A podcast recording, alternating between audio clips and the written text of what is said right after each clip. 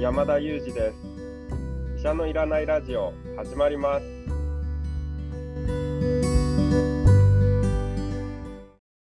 はい、今日もニューヨーク在住の山田裕二先生にお話を伺っていきたいと思います。よろしくお願いします。よろしくお願いします山田裕二先生、今日ですね、あの、うちにも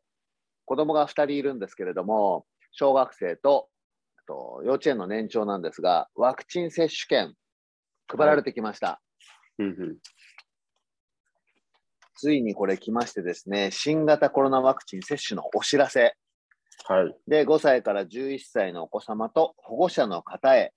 新型コロナワクチン接種についてのお知らせという手紙が、手紙と接種券が配られてきました。はい。でこれはもちろんあの私の家だけではなくてですね、今全国でこういう形で5歳から11歳のお子様を、お子供がいる、まあ、家庭にこういう形で配られて、今、親御さんでワクチンを接種、まあ、よかった、しようっていう人とですね、いや、子供にはちょっとワクチン打たせらんないでしょうという人とですね、いろんな意見が出ています。結構心配してる人も多いみたいなんですけど、これはどうしたらいいかというのをぜひ今日は山田裕二さんに伺いたいなと思いました。了解ですどうなんですか、これ先生。受けた方がいいんですか？そうですねまずまあ私にはその5歳から11歳の子供がいないのでちょっと私だったらみたいな話がしにくいんですけども、まもし私に5歳から11歳の間の子ああの子供がいたらですねあの進んであの打ってもらうと思います。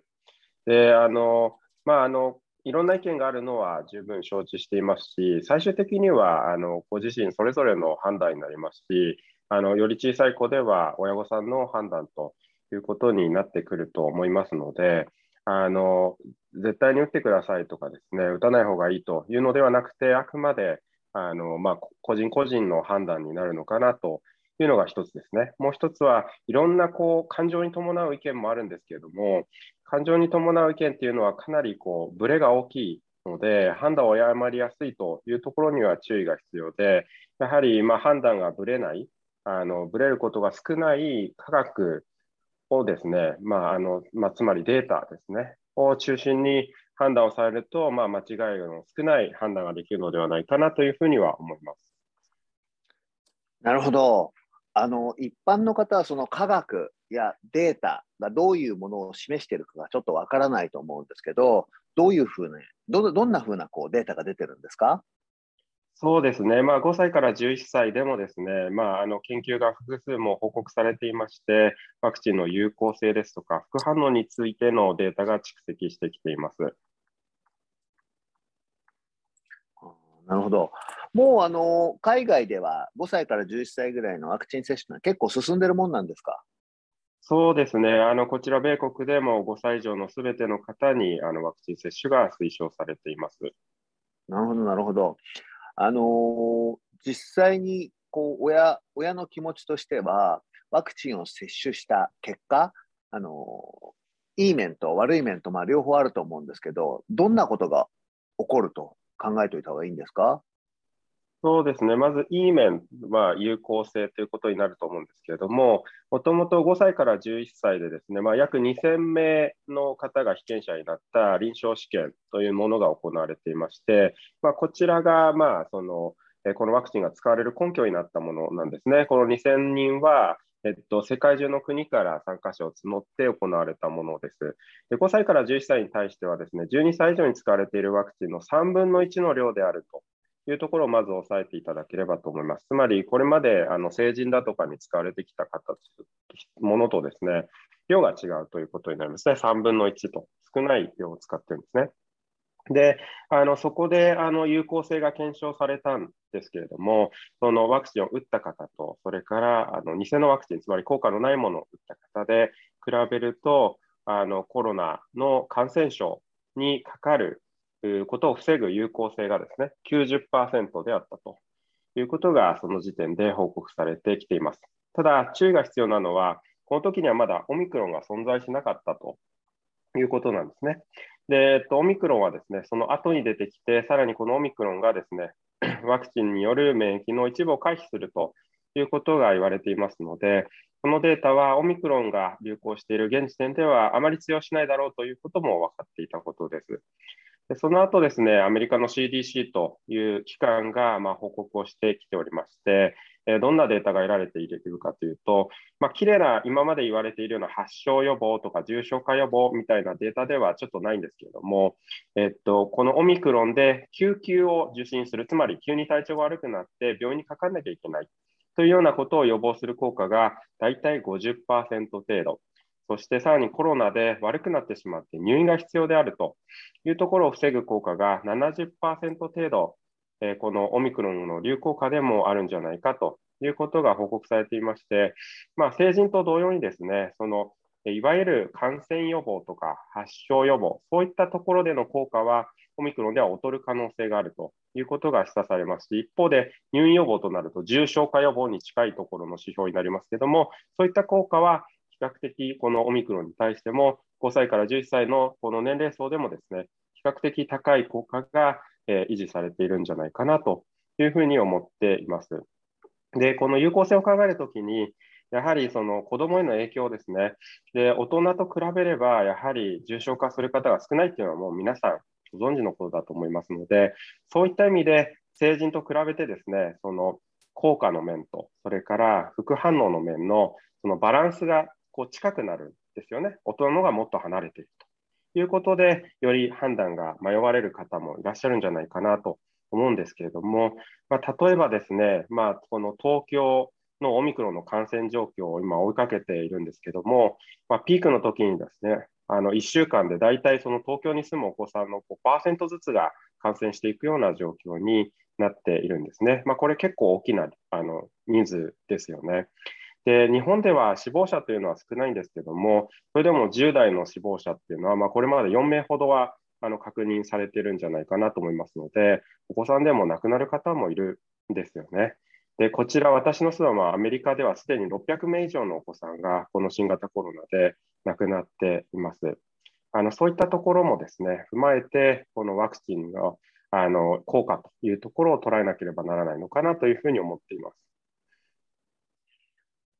あなるほどあ。日本で4名に対して米国600名ってまた米国大きい数字ですね。そうですね、まあ、感染の広がり方ですとか、あるいは肥満の率ですとか、さまざ、まな違いがありますけれども、かなりアメリカでは大きなインパクトを残しています。あなるほど、今の肥満のお話出ましたけど、やっぱりそういうこう、まあ、基礎疾患的なものがある方の方が、子供でもやっぱり重症化しやすいというのは大人と一緒なんですね。それは間違いないところですね。なので、もちろんですね、その基礎疾患があるあのお子さんの方がより優先されると思いますし、ワクチンから受ける恩恵と恩恵ですね、ごめんなさい、恩恵というのは、あの基礎疾患がない方と比べてもあの大きくなると思います。あそうですか。ちょっと日本であのあると首長、まあ、自治体の首長の方が基礎疾患のない方はワクチン接種を進めるようにというような話をして、これ誤解じゃないかっていうような報道が何個か出てたんですけど、基礎疾患がある方の方がワクチンを接種した方がいいという理解であってますか？そうですね。あのもちろんどちらのあの方も安全にワクチンを打っていただけるんですけれども、より基礎疾患のある方の方がですね、まあ、あの緊急性が高いというか、まあ、早い段階で打っていただいた方がいい方たちなんじゃないかなと思います。なるほど。わかりました。先ほどのデータはあのすごく参考になると思います。一方で、あの子どもの副反応というと、どういうものがあるんでしょうか？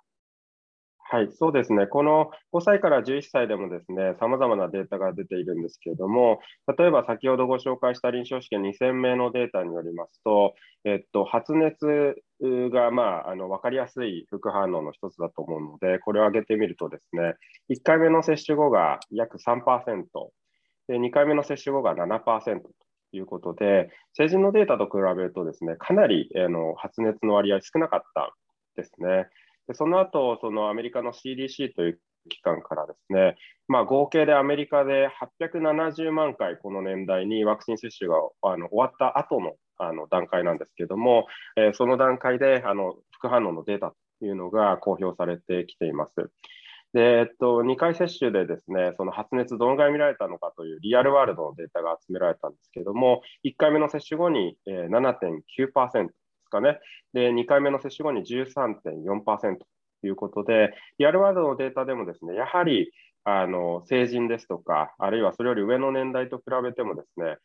どうやらあの副反応のあの頻度というのは、この小さいお子さんでは少ないようなんですね。なので、これはあのいいニュースなんじゃないかなと思います。あの接種を受けた後にあの熱が出て辛いという方が、まあ、100人いて8人とか10人とか、まあ、このぐらいだということで、逆を言えばですね、100人中90人ぐらいはあの接種を受けても熱がなくあの過ごせるということが分かりますので、そういった意味であの安心していただける材料になるんじゃないかなと思います。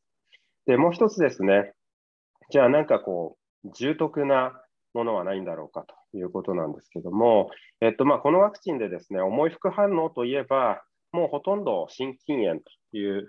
病態だけじゃないかなと思うんですけれども、実際アメリカの報告でもこの5歳から11歳で合計すると11件ですね、まあ、心筋炎と診断された方が報告されています。であのこの11件の方たちですね、全員があの幸いにしてあの回復をしています。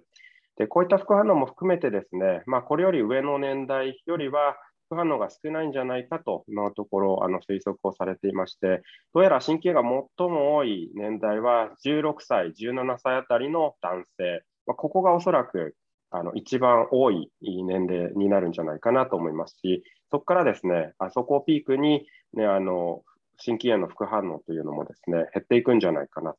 いうふうに考えられていまして、なぜだか男性に多いんですね。これ8割ぐらいが男性だと言われてますので、女性はさらに、えこのリスクは少なくなるんですけども、特に男の子の場合ですね、まあ、ちょっと注意が必要な副反応になるんじゃないかなと思います。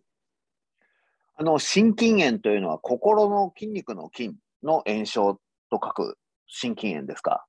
そうですね、心臓の筋肉に炎症が起こる病気でして、ウイルスで起こった場合ですね、このコロナも心筋炎を起こすことが知られているんですけれども、ウイルスによる心筋炎というのはですね、非常に重症化のリスクが高くて、ひとたび起こると命を奪われる可能性が高いんですけれども、幸いにしてですね、えっと、この5歳から11歳でワクチン接種後に、まあ、この接種後というのはワクチンで起こったかどうかは定かではないんですけども、ワクチン接種後で起こった方すべてをとりあえずあの集めてですね、でその11人、あの、すべて、あの、回復が確認をされていますので、まあ、そういった、あの、割合ではですね、見られているということになります。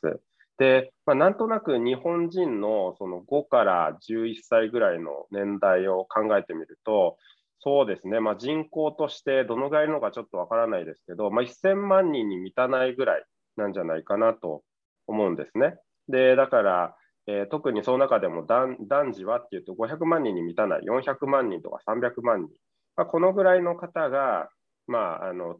そのこれからこの5歳から11歳でワクチンを受けていくことになるんじゃないかなと思うんですけども仮にまあその300万人400万人がまあ受けていったとしてじゃあどのぐらいの人がまあ心筋炎を起こす可能性があるんだろうというのをまあなんとなく推測することができるんですけども、まあ、300万人、400万人いれば、もしかすると、まあ、全員受ければですよ、つまり日本人のその5歳から11歳、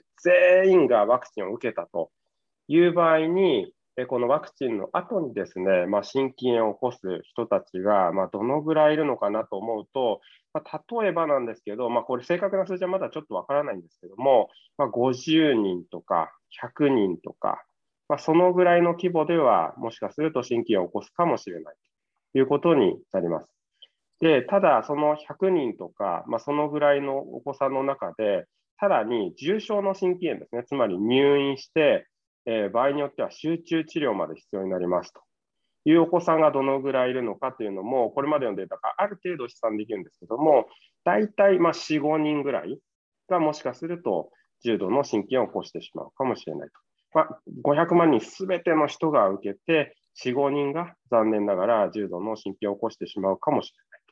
というようなところですね。ただこれまでアメリカのデータになりますけども、今までは心筋炎11件でですね、まあ、全員が回復されているので、4、5人が重度の心筋を起こすんだけれども、回復もするということが考えられて、今のところアメリカでもま800万回を超える実績で、このワクチンで命を落とした人はいませんので、命は落とさないというようなところがあの現時点で推測ができます。ま、これがですね、ワクチンのダウンサイド、まあ、マイナス面ということになるんですけども、先ほどの,、まあ、その極論で語ると死亡者で比べてみると、一方でコロナではアメリカで600人以上のお子さんが命を落としているわけですよね。一方で、あのワクチンでは命を落とした人はいませんし、もしかすると重度の心筋炎の方が数人レベルで出てしまうかもしれないんですけども、そこを比較したときに、やはり大きなあの目で見たときにはですね、あの国家として、社会としては、まあ、ワクチンを、まあ、打っていった方がですね、あのその個人を守ったり、あるいはひいては社会を守ることにもつながりますので、まあ、そういった意味でですね、あの私の子供がいたら出せるのかなとは思うんですけれども、まあ、最終的にはそうそういったところのデータを踏まえてどう判断するかになるんじゃないかなと思います。なるほど。ありがとうございます。確かに最終的には個々のお家であの判断ということになるんですけど、まあ、打つにしても、打たないにしても、ね、打ってる人のことをまあ誹謗中傷したり、逆に打たない人のことを誹謗中傷したりということが、まあ、ないようにしたいものですね。そうですね、そういったことはあってはならないと思いますし、やはり医療情報っていうのは本当に最大の個人情報ですので、あの人のあの何ですかね、情報を取ったりですとか、あるいは人の情報を広げてしまったりとか、人の判断に何かを言うというようなことはあってはならないんじゃないかなと思います。なるほど。わかりました。あのー、ぜひ参考にして決めていきたいと思います。今日もどうもありがとうございました。ありがとうございました。皆さん、今日もありがとうございました。このような形で山田裕二先生に健康情報をいつも聞いていきます。気に入った方はフォローしていただければと思います。